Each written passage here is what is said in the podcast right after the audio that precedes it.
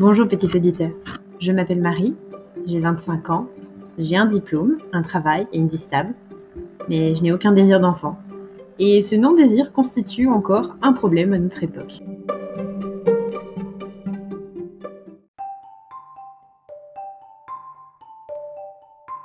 Je suis une child free, c'est-à-dire une sans enfant par choix. Le terme de child free est né dans les années 70 aux États-Unis. En France, nous avons été longtemps sans terme pour désigner les personnes qui ne faisaient pas le choix de la maternité ou de la paternité. Ce terme est apparu à partir des années 2006. Une absence de définition de ce choix euh, est là pour nous rappeler qu'il n'était pas envisageable de faire ce choix-là jusqu'ici.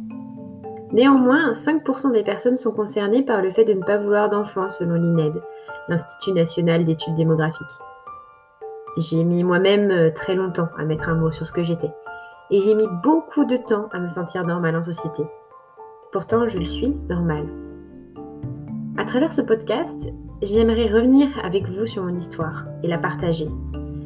Surtout sur les détails de celle-ci, puisque je suis intimement persuadée que ma découverte sur le tard de ce terme et la normalisation de ce choix a été retardée notamment par la société nataliste et le sexisme. Voici mon histoire et voici comment j'ai oublié d'être mère.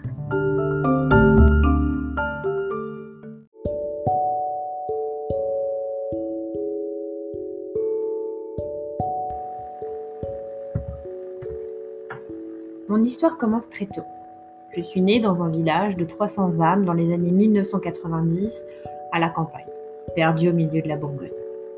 Le seul bâtiment qu'il reste dans ce village est une mairie, une église, le cimetière et l'école communale. D'ailleurs, la moyenne d'âge est d'environ de 40 ans et plus.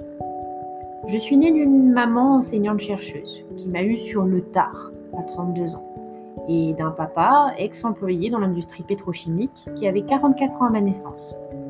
Il était déjà papa pour la seconde fois, papa au foyer dû à un accident et handicapé visuel. Je suis donc née dans la classe moyenne plutôt haute, dans un environnement social riche.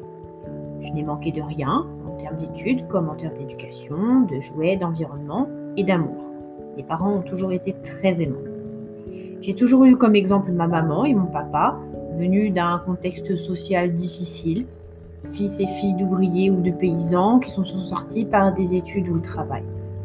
On m'a toujours montré que le travail permettait de réussir dans la vie. Ma maman travaille et mon papa ne peut pas toujours me garder puisqu'il travaille lui aussi à la maison mais qu'il a besoin de son petit cocon. Je suis donc très tôt chez la nourrice pendant une bonne partie de mon enfance une dame du village qui a eu trois enfants elle-même et qui s'occupe des trois autres enfants du village, dont je fais partie. Euh, cette nourrice, elle, elle est issue d'un contexte familial plutôt difficile. Euh, orpheline dans les années 1950, post-guerre, élevée par des sœurs, sans diplôme, sans compétences spécifiques, et elle survit dans sa maison familiale avec son mari, employé municipal, euh, de petits repassages et de garde d'enfants essentiellement. Elle est plutôt vieille France, les petites filles jouent à la poupée, font le ménage, à manger et s'occupent des garçons. Elles se marient et elles ont des enfants. Elles n'en font pas trop d'études et surtout elles ne fument pas, elles ne boivent pas et elles ne se droguent pas. Et le plus important pour elles était que les petites filles n'avaient pas de relations homosexuelles.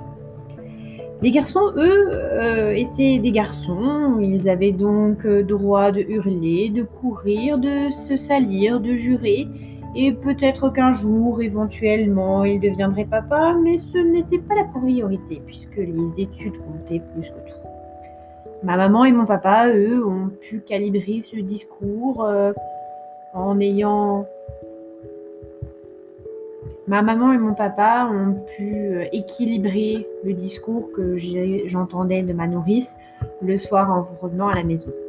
Mais j'ai vite compris que finalement, ce n'était pas que ma nourrice mais le reflet de la société.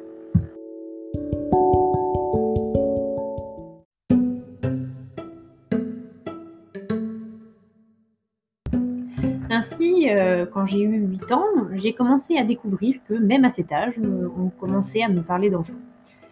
On ne parle pas encore du concept de reproduction puisqu'il est vu comme tabou ou des connaissances vis-à-vis de ce sujet, mais juste du concept de famille.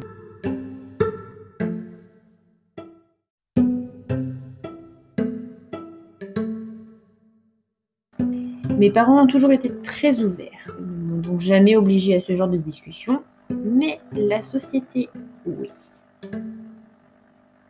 À 8 ans, il était important de savoir combien d'enfants je voudrais et surtout de savoir leur prénom.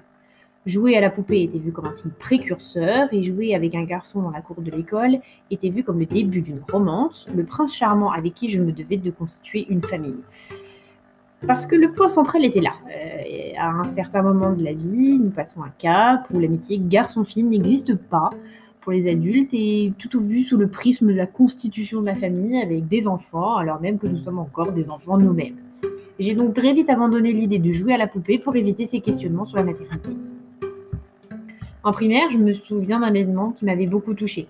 Euh, j'étais souvent seule dans la cour de récré pour des raisons centrales. Euh, je ne m'intéressais pas aux mêmes jeux que mes camarades ni avait les mêmes centres d'intérêt. Je me retrouvais donc très vite seule avec mon imagination, ce qui me convenait plutôt bien.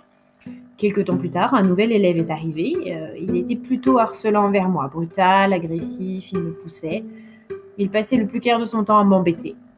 je me souviens m'être plainte assez rapidement à la personne en charge de la surveillance. Je lui avais signalé que ce petit garçon m'embêtait quand je jouais et que je ne souhaitais pas jouer avec lui. Ça n'a pas eu du tout l'effet escompté. Euh, elle m'a expliqué en long et en large que je devais m'occuper de lui, qu'il cherchait une présence féminine parce que sa maman était malheureusement récemment décédée et qu'il devait être amoureux de moi, ce qui expliquait son attitude. Euh, en une minute, j'étais passée de la victime d'un garçon harcelant à une mère de substitution qui devait se sentir heureuse d'être aimée ou à une maman qui venait d'avoir un enfant en bas âge. À cet âge, je me souviens d'avoir été en colère contre moi-même, d'être aussi égoïste et je m'en suis occupée. Euh, j'ai très vite réalisé que plus tard, la violence de la situation était énorme.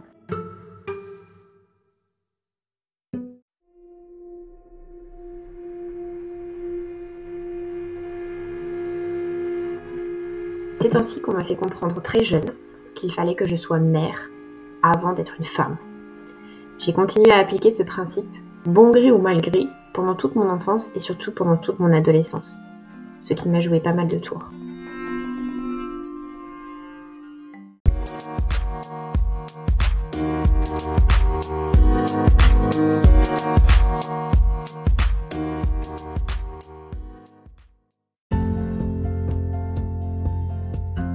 Rebonjour petit auditeur. Malheureusement, c'est ainsi que cet épisode s'achève. J'espère que tu as pris autant de plaisir à m'écouter parler que moi j'ai pris du plaisir à te conter mon histoire.